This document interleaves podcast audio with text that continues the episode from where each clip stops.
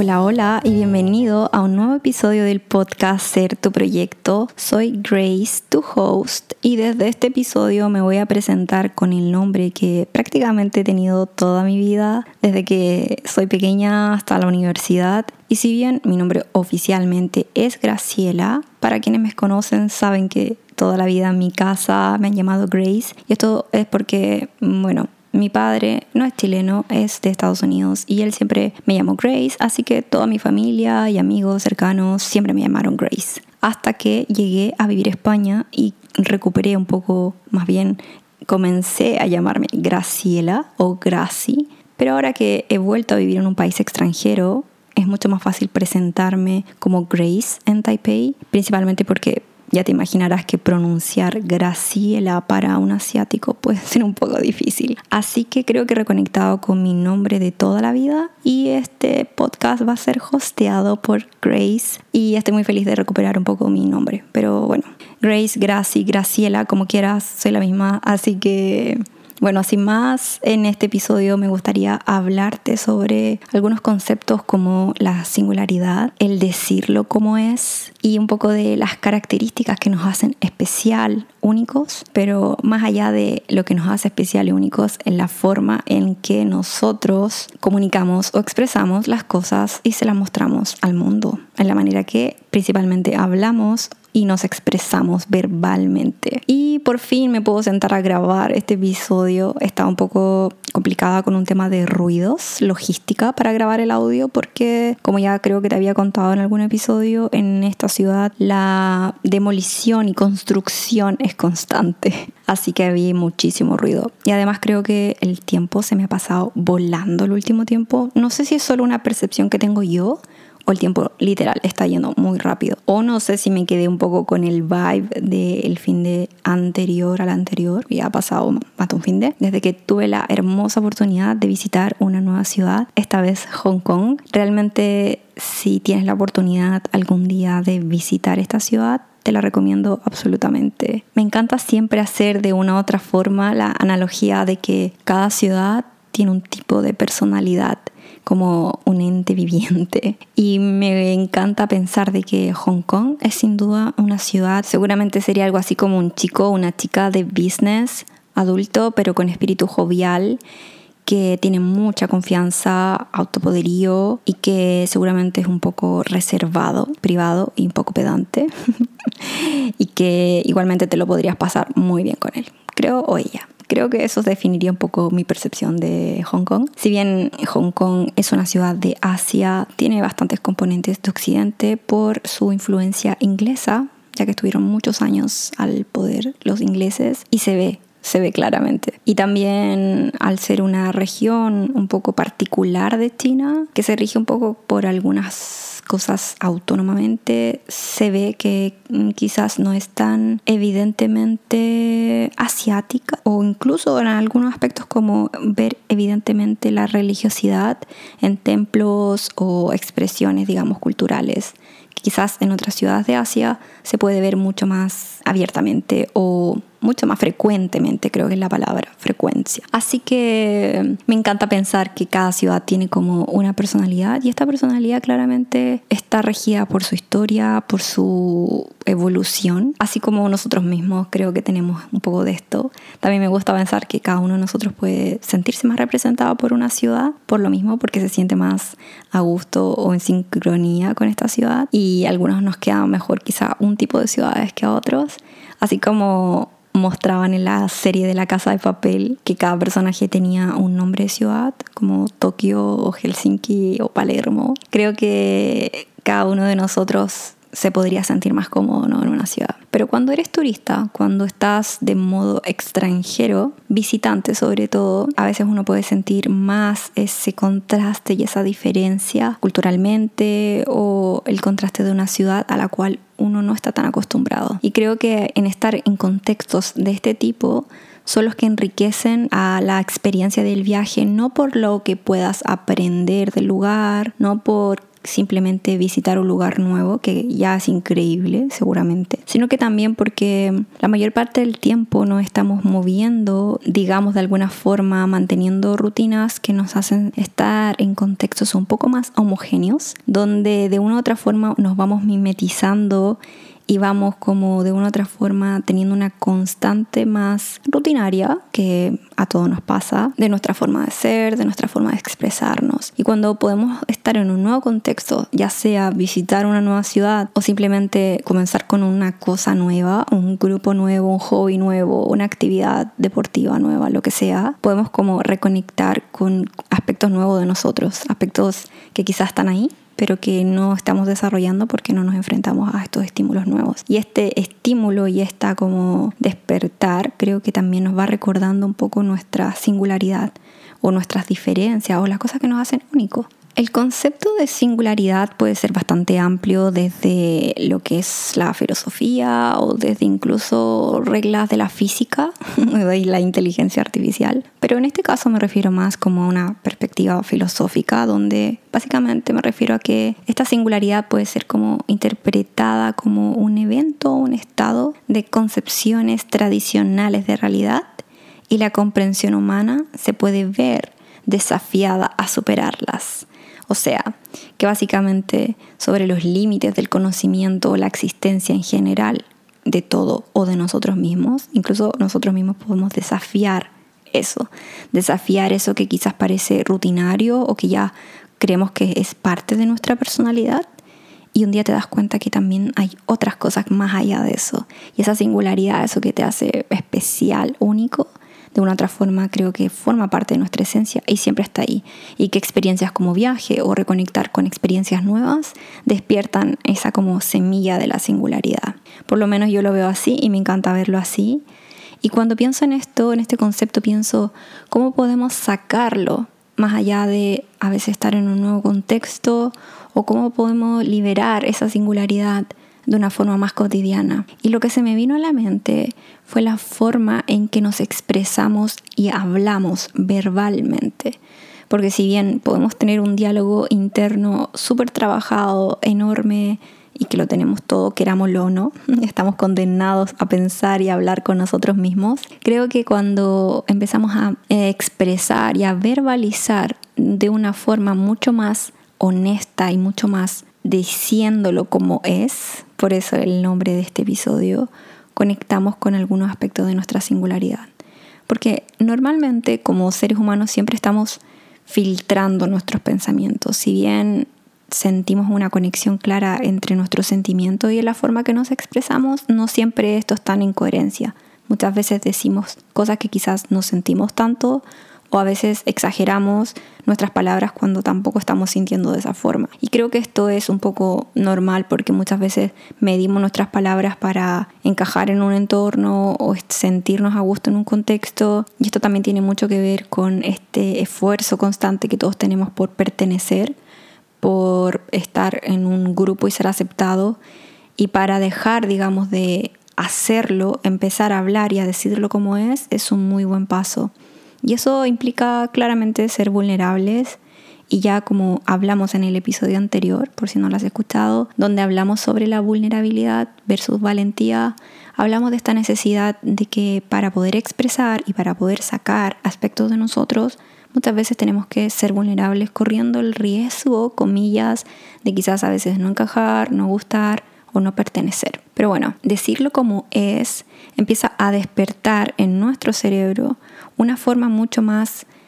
profunda de conectar con los otros. Porque en la medida que nosotros procesamos nuestros pensamientos, ya sea de una forma muy pequeña a procesarlo muchísimo. Creo que es este neocórtex, este pensamiento, este cerebro más racional que siempre nos está recordando cómo tenemos que expresarnos, cómo tenemos que comunicarnos. Y este filtro, a veces involuntario que todos tenemos, nos quita esa singularidad, nos resta de poder a lo mejor mostrarnos de una forma que es mucho más especial y diferente. Y para hacerlo necesitamos conectar con este nivel subconsciente donde están ahí algunas de nuestras cosas más profundas, de nuestro brillo, me encanta decirlo así, este brillo como más especial que cada uno de nosotros tiene y siempre ha traído. Y para hacerlo y quizás conectar con eso de la singularidad y preguntarse, ¿qué es lo que me podría a mí hacer especial? ¿Qué es lo que yo tengo que quizás me hace diferente? Primero necesitamos conocernos, primero necesitamos conectar con nuestro diseño humano, saber qué nos gusta, qué realmente nos hace despertar la creatividad. Y para hacerlo una muy buena alternativa creo que para mí siempre ha sido volver un poco a la infancia y así como estoy reconectando con mi nombre, que puede ser algo muy simple, también he ido como procesando, pensando un poco cosas que me conectaban cuando era niña y que creo que dan señales de nuestra singularidad que traemos desde que somos muy pequeños. De hecho, el otro día, muy random, vi un post en Instagram que decía, ¿en qué estarías trabajando hoy si estuvieras trabajando en eso que soñabas cuando eras niño? Y me encantó ver todos los comentarios me maté de la risa porque había muchos que yo pensaba que yo era la única que quería hacer eso cuando niña y había muchos iguales. Obviamente yo creo que todos quisimos hacer algo y quizás algunos tienen la fortuna de hoy estar dedicándose a eso que soñaban cuando niños, pero quizás también quisiste ser astronauta, policía o veterinario. Y me hizo mucha gracia porque había muchos comentarios que decían arqueólogo, paleontólogo, em, fotógrafo del National Geographic. Yo, bueno, quise, creo, ser muchísimas cosas, pero entre esas sí recuerdo haber querido ser paleontóloga y fotógrafa del National Geographic. Y esto, mm, si bien claramente no soy hoy paleontóloga ni trabajo para el National Geographic, creo que tengo ese espíritu explorador y ese espíritu de ese espíritu, ese espíritu de explorar y conocer. Y creo que eso ha conectado un poco mi idea de, de, que a mí sí me gusta descubrir, sí me gusta explorar cosas nuevas y que sí conecta con mi singularidad, porque la forma en que yo exploro y la forma en que yo experimento puede ser diferente a la de otros. Cuando uno va a un lugar o visita una nueva ciudad, lo percibe de una manera diferente a otros. El foco de tus ojos, la forma de mirar, de observar la construcción, lo que está pasando a tu alrededor, los colores, cada uno se centra de una manera diferente. Y esto lo puedes notar cuando ves quizás fotos de una persona que ha visitado una ciudad versus otra, notas que hay un foco, una manera diferente de percibir. Y creo que esto sucede porque esa singularidad se conecta con eso que está allá afuera y de una u otra forma hacen match y es lo que uno pone su foco, pone su atención. Más allá, evidentemente, de que cuando uno visita un lugar, siempre va a visitar los lugares como mm, que tienes que conocer o el monumento que tienes que visitar, etcétera, etcétera. Pensarlo de esta forma también me hace conectar con la idea de que no solo la forma que nosotros hacemos match con el mundo de allá afuera tiene que ver con nuestro sentido o cómo nuestra singularidad se conecta con esa singularidad ahí afuera, también hay mucho de eso que sale de nosotros, no solo como por nuestro gusto y por lo evidente, sino que también por la manera en que nos expresamos, la manera que hablamos. Porque a veces creemos que todo lo que nos está sucediendo en la vida o todo lo que está sucediendo en nuestro entorno sucede de una forma random y que llega a nosotros e impacta en nuestra vida, e impacta en nuestro ser. Y por ende nosotros tenemos un efecto como respuesta. Y si bien esto puede ser en cierto modo así, creo que principalmente la vida y todo lo que pasa realmente nace desde nosotros y sale, sale en nuestra forma de expresar, con nuestros sentidos y también obviamente la forma que hablamos. Y verlo así a mí me hace tener una visión de que cada vez que expresamos algo, cada vez que decimos nuestras palabras, enviamos un rayo potente, supersónico de luz ahí afuera donde impactamos a los demás y los demás pueden conectar o hacer match con nuestras palabras, con nuestros pensamientos, con nuestra interpretación del mundo. Por eso creo que aprender a decirlo como es seguramente tiene un impacto muy positivo en atraer de ti o ese efecto causal que han hecho tus palabras de una forma mucho más coherente con lo que realmente tienes dentro, con esa singularidad, con esa forma única de ser. Y creo que aprender a decirlo como es, como cualquier cosa, requiere de un hábito, requiere de una constancia, porque muchas veces no nos damos cuenta de que estamos filtrando nuestras palabras, estamos reteniéndonos por este miedo quizás a decirlo de una forma correcta, medir nuestras palabras para no decepcionar, para que los demás no piensen determinada cosa de nosotros. Y en la medida que vamos haciendo esto, a veces no somos conscientes de que no solo estamos limitando nuestra expresión, sino que también estamos limitando lo que podemos recibir de regreso por eso. Cuando nos hacemos pequeñitos, nos dejamos de mostrar ante el mundo de la forma auténtica que somos, también empezamos a recibir quizás cosas que no están tan alineadas con lo que realmente somos. Así que como cualquier aspecto que requiera de aprendizaje y por ende requiera de ciertos hábitos, empezar a decirlo como es, es un proceso de autoconfianza es un proceso de conocernos a nosotros mismos y entender que cuando se trata de nosotros, de nuestra intención y de lo que queramos comunicar, tenemos todo el derecho a hacerlo como queramos. Obviamente siempre guardando el límite de que si se trata de una opinión que tenemos sobre los demás, tenemos que ser respetuosos, humildes y entender de que hay momentos, lugares, contextos para poder expresar eso y no siempre necesitamos expresar todo lo que opinamos, pero creo que me entiendes a lo que me refiero. Me refiero principalmente a lo que sentimos nosotros, desde lo pequeño, desde el no, que a veces cuesta tanto expresar claro, hasta simplemente preguntarte y tomarte el tiempo antes de expresar lo que sea. ¿Es realmente esto lo que siento? ¿Es realmente esto lo que quiero decir? ¿Esto que estoy diciendo está conectado realmente con lo que siento? Creo que cuando hacemos este ejercicio empezamos a entender si realmente estamos filtrando nuestros pensamientos y por ende la forma en que nos expresamos de una forma más racional o un poco más profunda a nivel quizás subconsciente, donde quizás están esos aspectos más creativos y auténticos de ti y estás expresando de una manera mucho más genuina. Por eso de alguna u otra forma siento que me gusta animar a que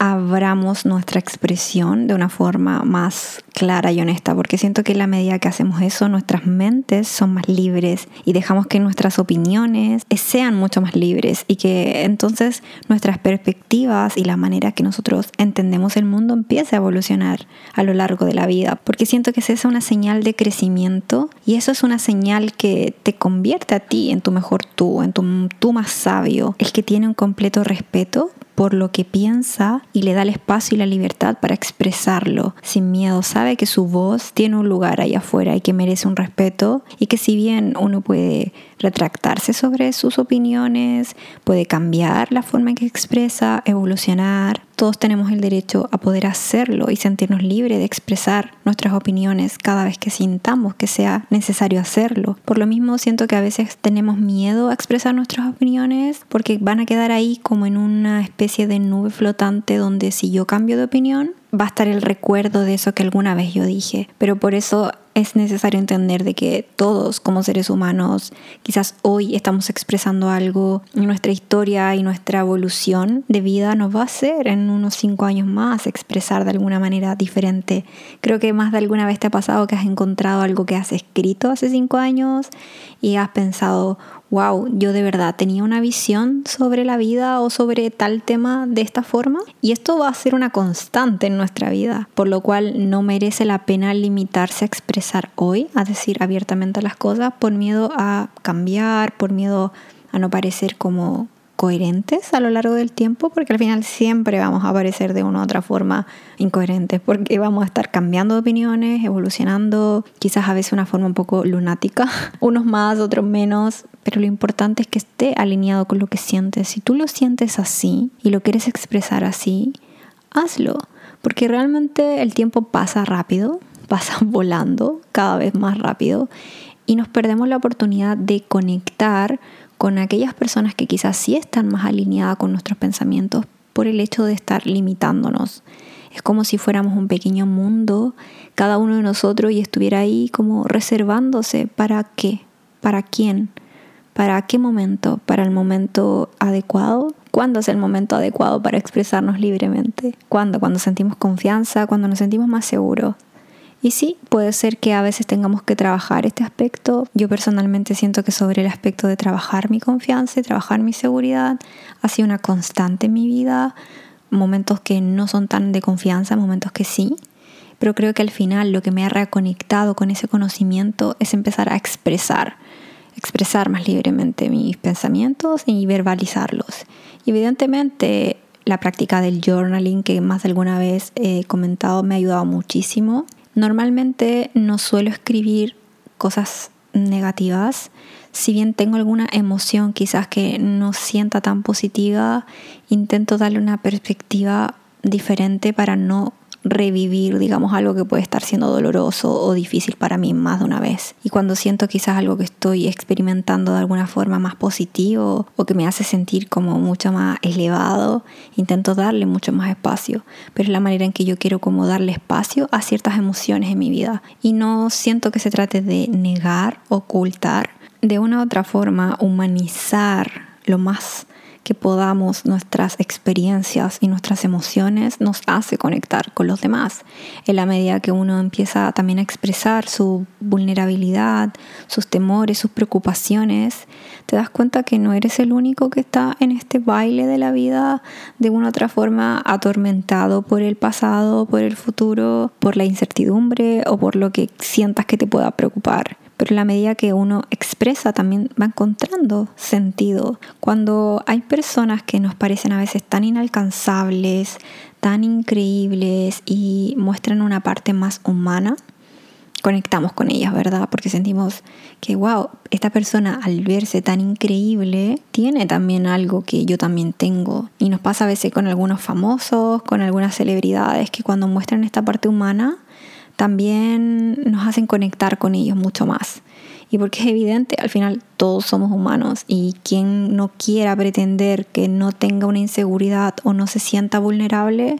creo que no es humano, seguramente. Así que empezar a trabajar este aspecto no solo te va a permitir conectar con esta singularidad y empezar a enviar una señal mucho más clara ahí afuera y por consecuencia recibir quizás personas en tu vida que estén más alineadas con tus sentimientos, con tu forma de pensar, sino que también va, va a reconectar y a reafirmar tu identidad y tus creencias. Va a generar ese puente de conexión entre lo que dices y lo que sientes. Y en la medida que más coherente sea, más confianza vas a sentir sobre ti mismo, independiente si eso que estás expresando puede ser una emoción difícil o una emoción de plena felicidad o lo que tú quieras. Finalmente no se trata de qué decimos, porque el qué pueden ser infinitas cosas, pero el cómo sí impacta, el cómo lo decimos tiene que estar alineado con eso que estamos sintiendo para sentirnos consecuentes con nosotros mismos, sentir autenticidad y sentir que estamos siendo honestos también con los otros. Y eso inevitablemente se siente. De una u otra forma lo percibimos, percibimos cuando hay ese como eh, desencaje entre lo que una persona te está diciendo y quizás la manera en que tú percibes que está sintiendo eso que te dice. Si eres una persona intuitiva, o que percibe mucho más estas cosas, seguramente te ha pasado que has estado frente a una persona que te está diciendo algo, pero que tú sientes que no está plenamente convencida. Y también al contrario, cuando ves personas diciendo cosas que realmente pareciera que saliera esa expresión por los poros y que realmente dices, wow, esta persona está tan comprometida con lo que está diciendo, parece que vibraran las palabras cuando salen de su boca y, y, eso también te hace creer mucho más en lo que tú estás diciendo. Si tú quieres sentir una percepción de confianza con los demás, en la medida que esto esté mucho más conectado, seguramente vas a sentir que los demás tienen una mayor credibilidad sobre tus palabras. Pero como ya habíamos dicho, seguramente trabajar este aspecto requiere también trabajar otro aspecto. Y como cualquier cosa en el desarrollo personal o en nuestro propio desarrollo, requiere de tiempos, requiere de momentos, requiere de procesos que cada uno de nosotros esté viviendo. Y conectando nuevamente con la idea de que cada vez que yo expreso de una otra forma, envío esta señal afuera, pensar de que lo que quizás yo quiero para mi vida va a empezar a ocurrir a mi alrededor en la medida que esto salga de mí, en la medida que yo envíe una señal ahí afuera de que esto es lo que quiero percibir. Y muchas veces hablamos del poder del pensamiento, de cómo nuestro diálogo interno empieza a transformar nuestras emociones, a transformar nuestras creencias. Y sin duda, esto es completamente significativo y daría para hablar en otro episodio, que creo que puede estar un poco relacionado al, al, episodio de diálogo interno, pero seguramente también es muy valioso todo eso que sale de ti, todo eso que se verbaliza, que se materializa de alguna otra forma. A veces nos pasa que cuando escuchamos a personas hablar sobre lo que piensan muy abiertamente nos puede caer mal o nos puede parecer un poco como egocéntrico, como esta persona está aquí diciéndome su opinión o lo que piensa sobre algo con una autoridad que da la sensación de que no existe otra opinión al respecto. Quizás simplemente eso nos puede reflejar el hecho de que admiramos al mismo tiempo una persona que se ve tan segura con sus planteamientos, tan segura expresando algo, aunque en realidad nosotros no necesariamente tengamos que estar de acuerdo. Cuando vemos a personas seguras expresando cosas y eso nos hace sentir intimidados, es porque de alguna u otra forma nos recuerda que también nosotros quisiéramos tener esa libertad de expresión, esa capacidad de expresarnos cómodamente. Pero seguramente se puede aprender y poner en práctica como cualquier cosa. Seguramente si recuerdas cuando uno era niño, tenía esa facilidad para expresar a veces su opinión de una forma muy desinhibida. Yo recuerdo que yo siempre cuando conocía a alguien nuevo, lo miraba y decía, ay, qué lindo tu, no sé, tu vestido. O eres bonito. o incluso a veces decía cosas que no eran tan correctas, comillas de decir. Porque cuando uno es niño no tiene filtro. Si lo piensas, este filtro de cómo expresarnos lo va poniendo un poco la sociedad y el contexto y nuestros padres que nos dicen, no, no lo digas así, o ahora hay que guardar silencio, o cuando está frente a personas de determinado tipo hay que comportarse y no decir demasiadas cosas. Y creo que a veces nosotros mismos nos vamos poniendo estas como limitaciones. Y quizás cuando llegamos a una determinada edad, seguramente a la mediana edad, alrededor de los 30, nos volvemos a preguntar si realmente estamos como siendo honestos. Creo que de alguna manera universal, de alguna u otra forma, en esta edad empezamos como a mirar hacia atrás y quizás a plantearnos cómo queremos seguir la otra mitad o más de nuestra vida. Y creo que esto puede ser un impulso para quizás preguntarte en qué manera me estoy expresando, en qué manera me estoy dando a conocer, de qué forma me estoy comunicando, Quizás hay algunas cosas que quieras compartir y no estás compartiendo y eso quizás te está limitando a conocer personas que a lo mejor se dedican a eso que tú quieres o comparten esas mismas pasiones. A veces nos quedamos como encerrados en nosotros mismos, guardándonos nuestros pensamientos y nuestras conclusiones de este mundo y solo empezamos a vivir aquellos que están hablando, solo como que nos limitamos a escuchar aquellos que sí están sacando la voz y nosotros y cada uno de nosotros tiene muchísimo por compartir, muchísimo por mostrar, muchísima perspectiva de su forma de pensar para poder también entender de que cada ser humano, teniendo su singularidad, puede incluso tener cosas en común con otro y que eso los puede hacer unir y nos puede hacer conectar con nuestros miedos también, como te decía, cuando empezamos a humanizar también nuestros sentimientos y empezamos a exponer ciertas vulnerabilidades, también nos hacemos sentir mucho más cercanos, también nos hacemos sentir mucho más reales y también de una otra forma mostramos que estamos todos un poco en este proceso y podemos colaborar juntos para sentirnos mejor, para crecer juntos y que en este episodio me gustaría que de alguna otra forma tuviera esa intención de que si realmente sientes que no estás sacando tu voz o que tienes ciertas limitaciones para expresarte como quieras, empieces a desarrollar, a aprender la habilidad de decirlo como es, poco a poco, con las preguntas que te decía que te podías hacer a ti mismo antes de expresarte, quizás simplemente empezando a hablarte a ti de manera más honesta, a ti mismo hacerte preguntas y a no tener miedo a responderlas ante la incomodidad que esto pueda significar. Y poco a poco te vas a ir liberando, digamos, de esta forma de comunicarte y abrirla primero hacia ti, obviamente, y luego hacia los demás. Y quizás dejar de decir cosas simplemente por el valor que creemos que tienen esas palabras. Quizás a veces simplemente queremos verbalizar algo muy sencillo, algo muy simple, pero que nos hace sentir mucho más liviano, nos hace sacar a lo mejor una presión interna, nos libera un poco de asumir compromisos, nos libera un poco de pertenecer a algo que quizás no queremos, simplemente porque no nos atrevemos a decir, ya no quiero esto, no me gusta, o quisiera que fuera diferente, o mira, me gusta esto, o lo que quieras expresar. Creo que también nos va simplificando un poco nuestra vida, nos va simplificando el resultado